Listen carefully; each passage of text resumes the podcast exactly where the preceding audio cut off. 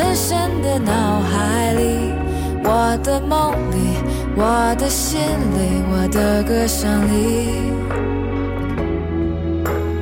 你存在我深深的脑海里，我的梦里，我的感谢大家关注翟胖。今天翟胖要和各位聊一聊，为什么你的孩子不理你？在翟胖的教学生活中，经常遇到这样的例子。有的家长就说，自己的孩子从小学到初中，一直是和自己无话不谈的知心朋友，但是一上了高中，马上翻脸不认人啊！这个回了家吃了饭，关上门就开始不知道干啥了。呃，家长想要问问孩子到底在学校发生了哪些事情，有什么想法，孩子要么是嗯啊是，要么就是避而不谈，甚至还有的学生，呃，会和自己家长说：“你怎么这么烦呢？”很厌恶啊。于是就有家长说：“是不是我的孩子不爱我了？”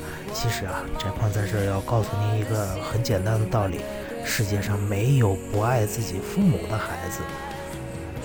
只不过呢，是您和孩子说话的方式有了问题。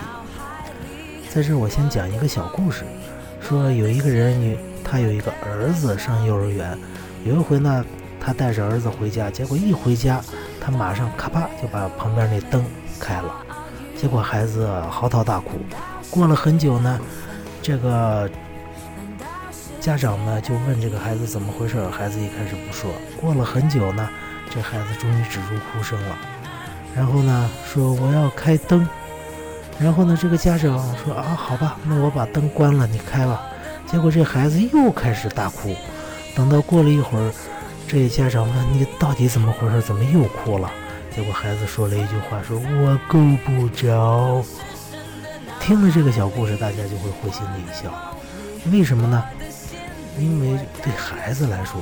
他刚来到这个世界上，这个世界就是个巨大的玩具，对他来说，他能掌控的东西呢，其实并不多。哎，灯就是他能掌控的一个东西，可是呢，他自己又弱，比较弱小，所以呢，他够不着这个灯。因此呢，一个家长如果想和这个孩子，呃，这个和谐相处的话呢，你呢就要想到你的孩子是够不着灯，而且他喜欢玩灯的，就这么简单一个道理。各位试想啊。呃，如果你再回到高中年代，你最害怕父母进行的一件事是什么？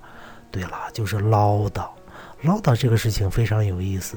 首先，唠叨一般来说是家长向孩子唠叨，是吧？而且唠叨的尽是一些陈词滥调。你看，这里就涉及到两个问题了。第一，唠叨是一种家长向孩子的单向交流，而不是孩子需要的交流。也就是说，家长往往是站在自己的角度来认为你该和孩子说什么，而不是孩子现在真正想知道什么。这是第一个问题。第二个问题，家长讲的那些东西，一般来说是家长的角度讲一些义正辞严的东西，是吧？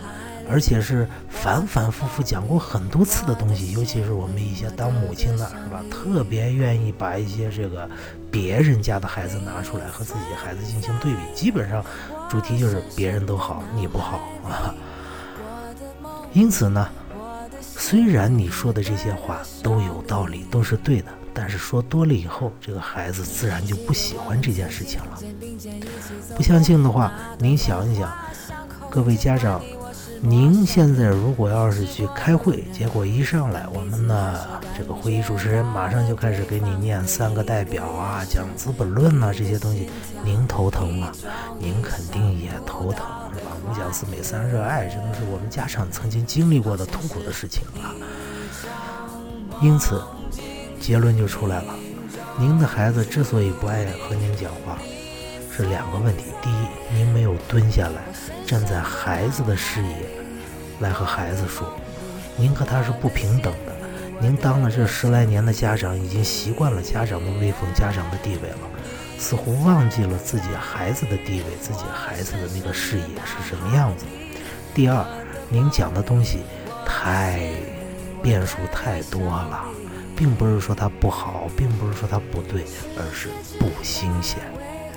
在翟胖的教学中呢，翟胖曾经做过一个调查，就是每回我只要带上新学生，一定要做的调查就是：我问学生：“您认为这语文课上到底应该讲点啥？”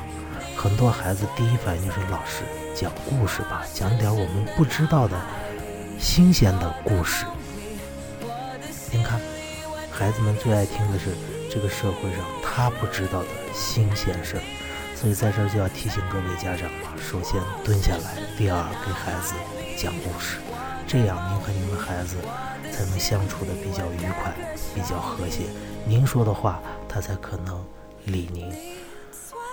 当然，也可能有的孩有的家长说没关系，我也是那个时候过来的，这个长大了就好了。但是我翻回来要跟各位家长说一句，请您认真的想想，现在的孩子。和您我那个时代一样吗？肯定不一样。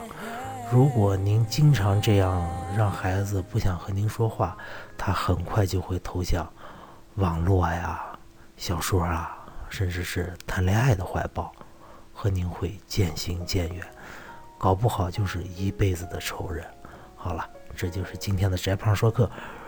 呃，如果各位家长有什么想法，啊，呃，想解决的一些问题，翟胖呢会竭尽所能。谢谢各位关注，再见。